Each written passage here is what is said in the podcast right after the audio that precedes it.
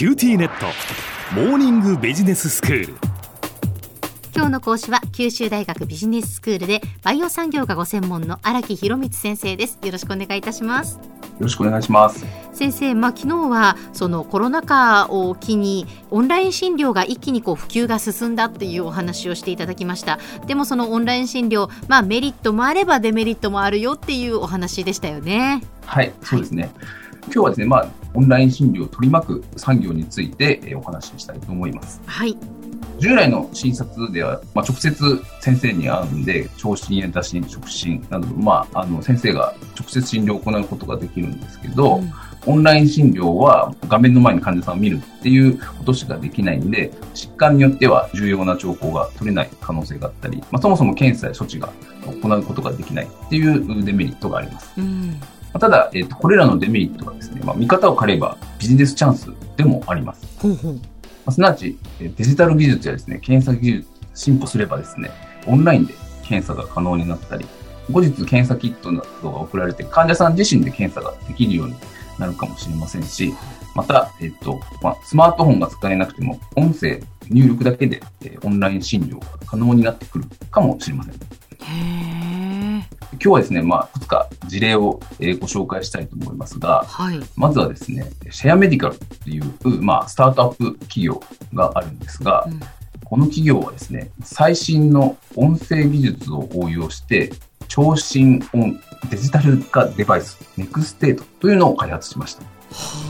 はあ聴診器って、お医者さんがこう、胸に当てる丸いやつがありますよね。チェストピースって言うんですけど、まあ、それからこう、管が伸びて、お医者さんの耳にイヤーチップっていう、まあ、耳栓みたいなのをお医者さんがこう、耳に当てて、実際、その耳栓を通して、心音を聞くんですが、はいはい、この製品はですね、実際胸に当てる部分、チェストピースにですね、開発したデバイスを取り付けるんですね。うんでそうすることで遠隔でも聴診できるようなシステムを開発しました。えー、すごい、うん、なるほどこちらは自分で自分の胸にそれを当てるんですね。そうそうなんですよでもそこに特殊な、まあ、機械がついているから、はい、先生の方でその音が拾えるってことなんですね。そうなんです。ネットワーク越しに。は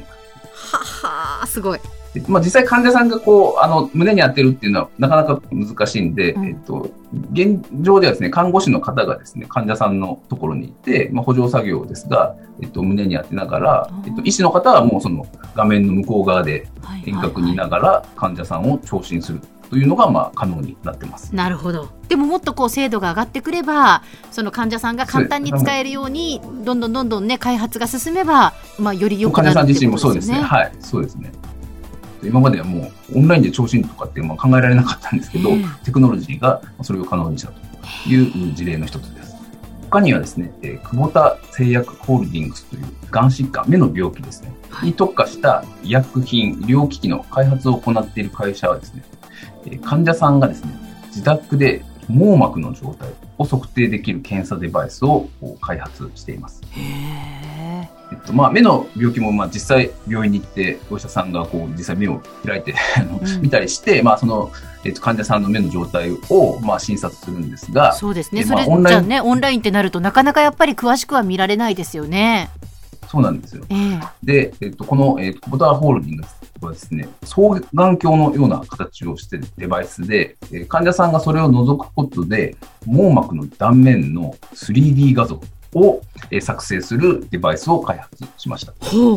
まあ、この画像でですね、網膜浮腫の位置や変化を正確に把握することが可能になり、目の状態がより詳しくわかる。この画像をですね、インターネットを介して、えー、病院の先生に送って、まあ、その網膜の構造の変化といった症状の経過をですね、診断できるシステムを確立することで、患者さんに最適な治療が施されるというふうな期待されています。このようにですね、まあ、様々なスタートアップやですね、また大手企業もですね、まあ、オンライン診療の周辺領域に進出してきています。うん、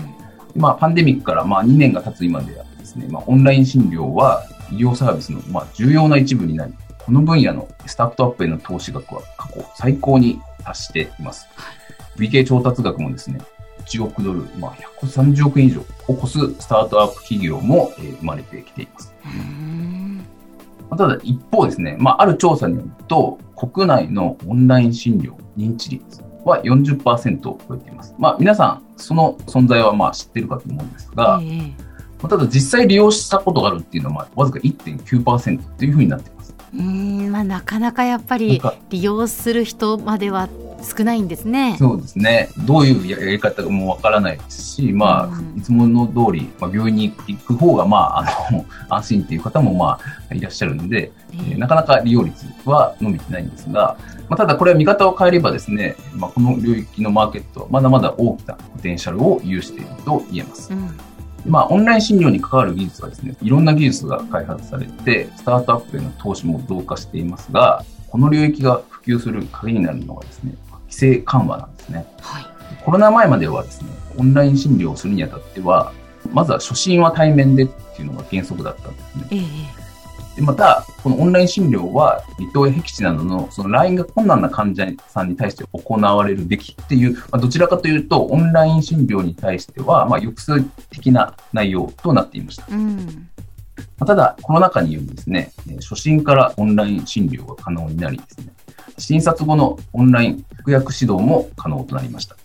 一方でですね、課題点はあ依然あり、代表的なのが診療報酬の点数の付け方ですね。はいコロナ後はですね、多少の改善は見られたんですが、対面診療と比較して、やっぱりオンライン診療における点数が低い状況というのが続いています。うん、そうなるとやっぱりそのお医者さん側としてはやっぱ対面でって来てほしいっていうことになりますよね。そうなんですよ。えーお医者さん側のこのオンライン診療を行うインセンティブっていうのが、まあ、まあ、低くなってきます。うんで、まあ、技術は日々進歩しているので、まあ、今後、オンライン診療に関する、まあ、制度設計が普及のための大きな要因になってくると言えます。はい、では先生今日のまとめをお願いします。はい。コロナ禍を機に、オンライン診療の普及が一気に進みました。オンライン診療はですね、医療産業だけでなく、AI や IoT 分野の技術を持つ大手企業、IT ベンチャーなど、多様なプレイヤーがあサービスの提供に乗り出しています。オンライン診療のスタートアップへの投資額も過去最高額に達しており、関連する法律の規制緩和も進み、今後成長領域になることが見込まれます。今日の講師は九州大学ビジネススクールでバイオ産業がご専門の荒木博光先生でした。どうもありがとうございました。ありがとうございました。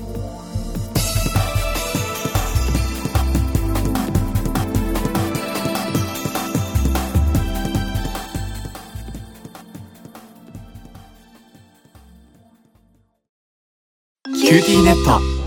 地下って乗り換えたみたいよ。よくそんなに簡単に乗り換えられるわよね。私もそろそろ乗り換えよっかな。え今の彼3人目じゃなかったっけ？今年だけで。